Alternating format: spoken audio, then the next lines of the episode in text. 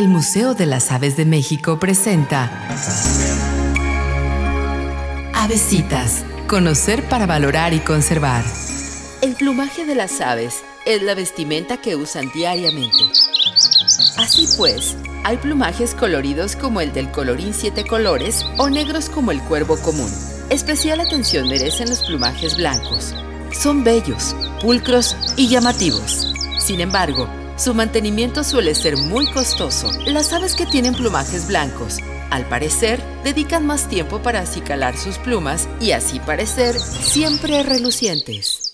Lo bonito cuesta, pero vale la pena. Avesitas. Conocer para valorar y conservar.